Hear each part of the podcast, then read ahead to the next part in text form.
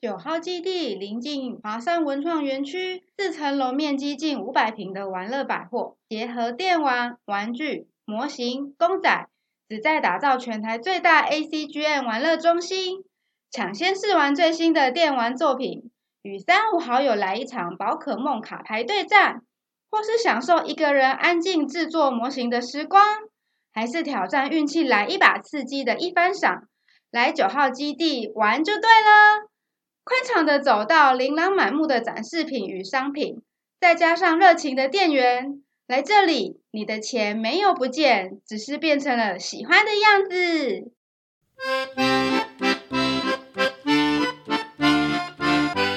你好，行动星球黄总带您买好车。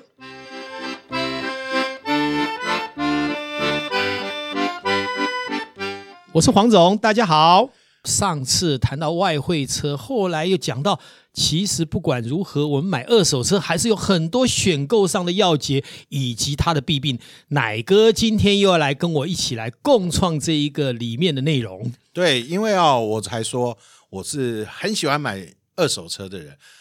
就算是我这么老经验的哦，有时候也会看走眼，因是为我觉得人哦，其实有时候会讲情绪的。是的，所以只要有一有情绪下去的时候，就是我就是喜欢这台车，我就是想要这台车，就算它少了个门，我也觉得它是完美的。自动加分。自动加分，对，什么粉红色的、蓝色、紫色什么的，有时候有人也会因为车色而加分。是所以啊，我相信很多的听众都会对于中古车啊，抱持又爱又恨的感觉。是的，嗯不过我知道，现在啊，在台湾其实有很多的平台都在吸吸收这个所谓中提供中古车的资讯。嗯像以前还没有网络的时候，我们都是看二手车讯啊、嗯是中古车啊这种是杂志。是那时候呢，常常就已经发生一车多卖，是的很多乱象嗯与实车不符，然后再 update 很慢，是常常到了时候车子卖掉或者车况跟照片不一样，嗯，物质这些问题很大。不过进入了网络时代，是不是这就改观了很多呢？呃，网络时代当然我们的资讯会更宽广哈，但是重点来了，任何高价位的产品，因为价差很大，自然就会吸引一些不孝的厂商，啊甚至于有目的性的去改变这个价值。好，那所以在我们买中古车来讲，我们一定要透过一些平台，对然后但是也要透过一些机制来防止我们买到不对的东嗯西，否则买到对的中古车是超级划算。为什么哪个会想买中古车？就是因为它 CP 值很高， ，CP 值高，但是不要因为 CP 值伤了老本，哎那对就不是我们的初衷了哈。真的我们回过头来看，目前在市场上，不管是八八九一、嗯雅虎。好，上包括 FB 都有一些平台在卖车，哎，对呀、啊，嗯这我要怎么选择呢？而且是每一台车在网络上哦，感觉是吸引力度是更大、哎，没错。但是呢，毕竟它并没有一个监督的机制。嗯，我所知道的，目前 Andy 老爹呢，嗯他有一个很棒的 APP，花了很多钱哦，嗯他也在做一个机制，就是透过这样的平台，可能邀请像黄总比较专业的人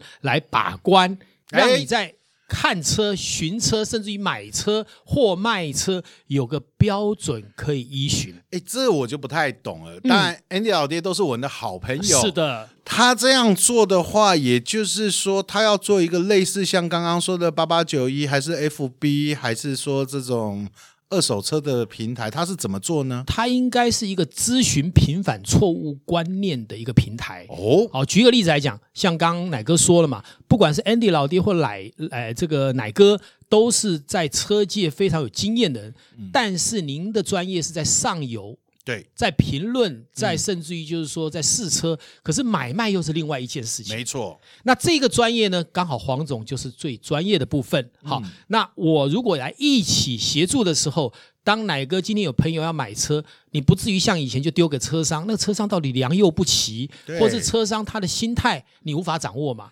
嗯那因为黄总在这个业界是不是了解哪一家车商是对的，哪一个平台是对的，嗯同另外业间又很熟，是，然嗯后呢，价格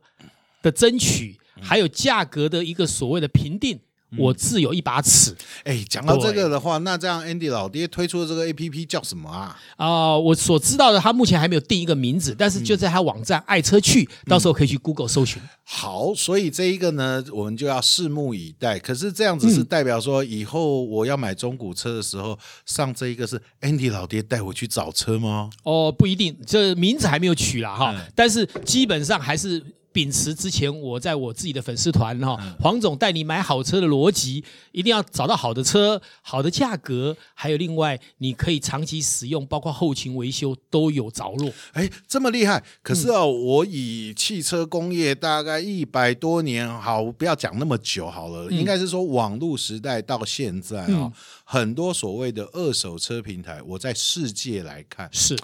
多多少少都有它的一些盲点，不可以遇到的、不可知的问题。是我举例，如果消费者在现在的网络平台买车，嗯，其实还是会有一些疑虑，是譬如说我买到不是我要的车，是嗯或者是事故车、泡水车，甚至里程不对，对或者是连车籍号码都不对，嗯那这样子的话，请问黄总，你要怎么把关呢？像我们这样讲哈，任何的平台其实只提供广告跟放这个车子的车源，嗯，那可是车子有本质嘛，对所以我们常常说买中古车要什么，一车一价一况。对，这就是你们常讲的嘛。是可是那这样的话，难道说呃，在这个平台里面，我就可以找到我喜欢的车吗？像我刚刚讲的，如嗯果今天这个平台的主人、除了让你上架或者是咨询之外，他还可以找专业人帮你把关，那情况就不一样。诶但是凭良心讲，嗯，无法做得很大，因为必须每一台都来审视。但是有一点，哦品质是必然的。哦，所以你们呃强调的就是说，这一台车的品质一定是经过非认证，经过认证。对好，我要提一个问题啊，嗯我曾经哦买过一台车，是就是大家都说万年不坏的一个品牌，是，我自己啊买了之后啊，我跟你讲，刚好就在我手上。是三个月后变速箱出问题，它也过保了。是，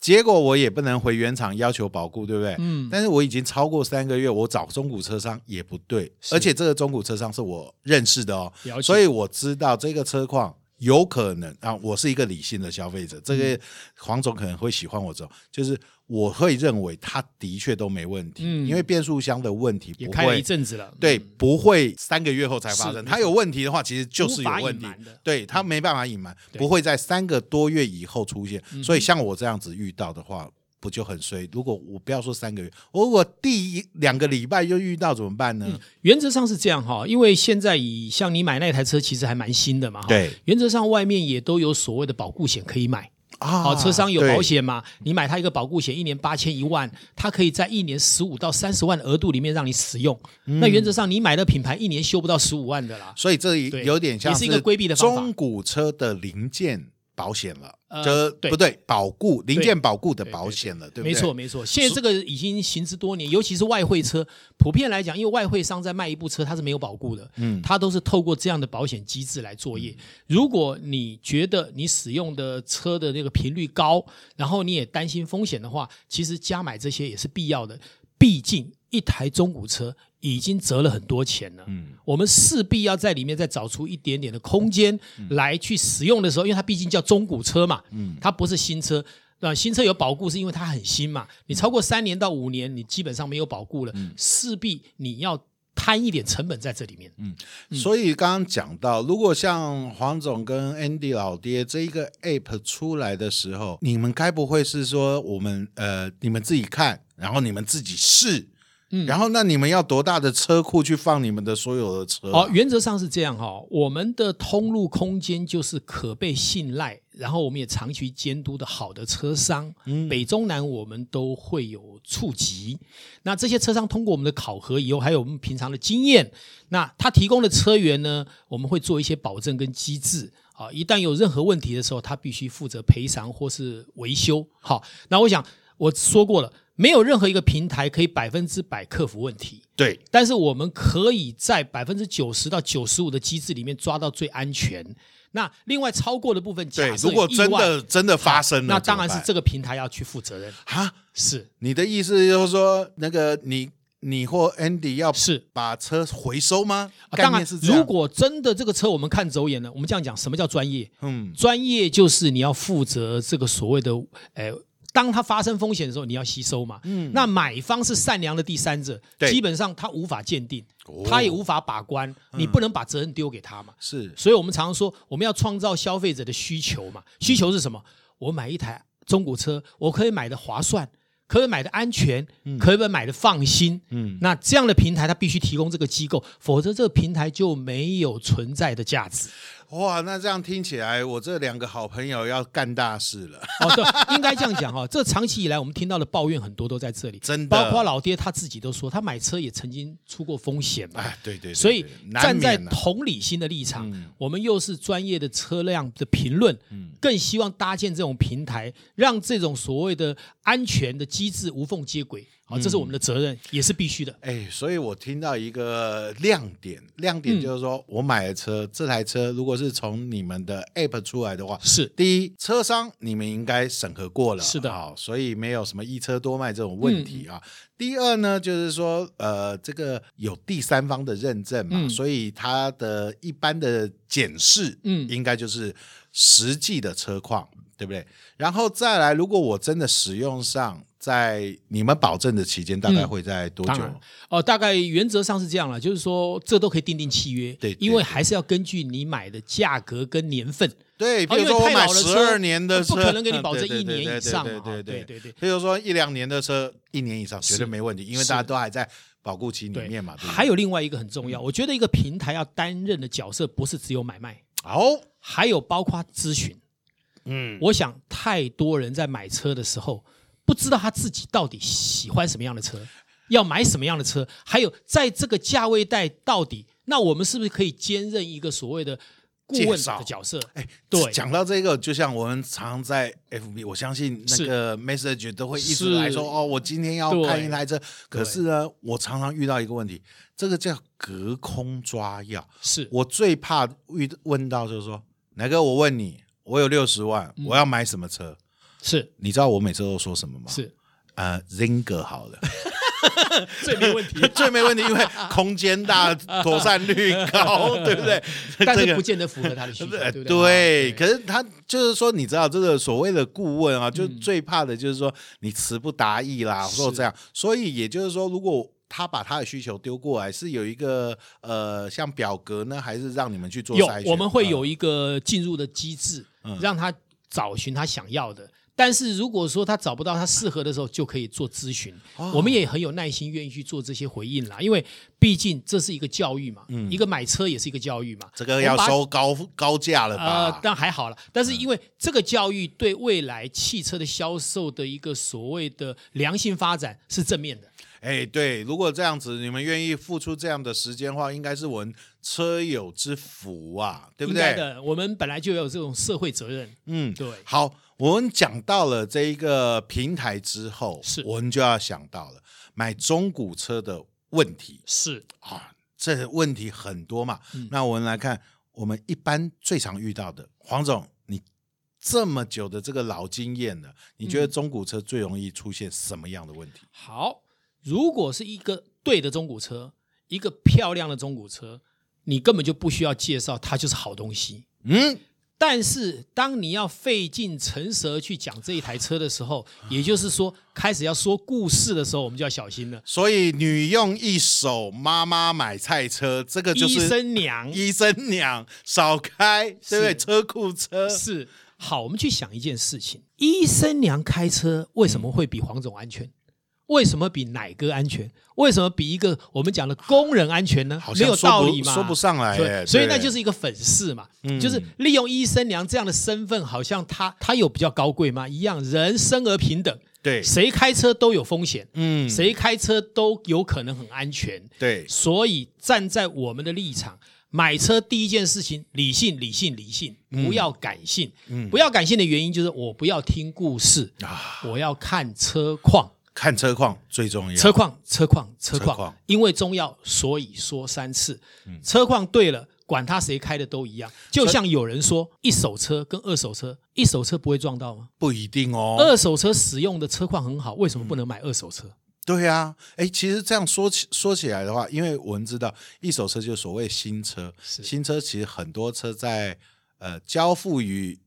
客户消费之前哎者之 前，其实有时候也会做一些瞎给啦，是啊对不对？是是这个我们都知道，新闻上是其实都有报是了是，当然那个比例是比较少。嗯讲到这个的话，我就想了，中古车有好多选择，除了我到中古车商，到呃 Andy 老爹的这个 app 平台哎 App 上去看是，或者是现在有那种原厂认证中古车，我们常在节目上讲，是这个车很有保障。那为什么像这样的车，它不能成为一个大众呢？呃，原因很简单，第一个车源的问题，因为没有那么多那么新的车。第二点，因为它也卖的比较贵，嗯是哦同样的价格，以一百万来讲，你可能要多买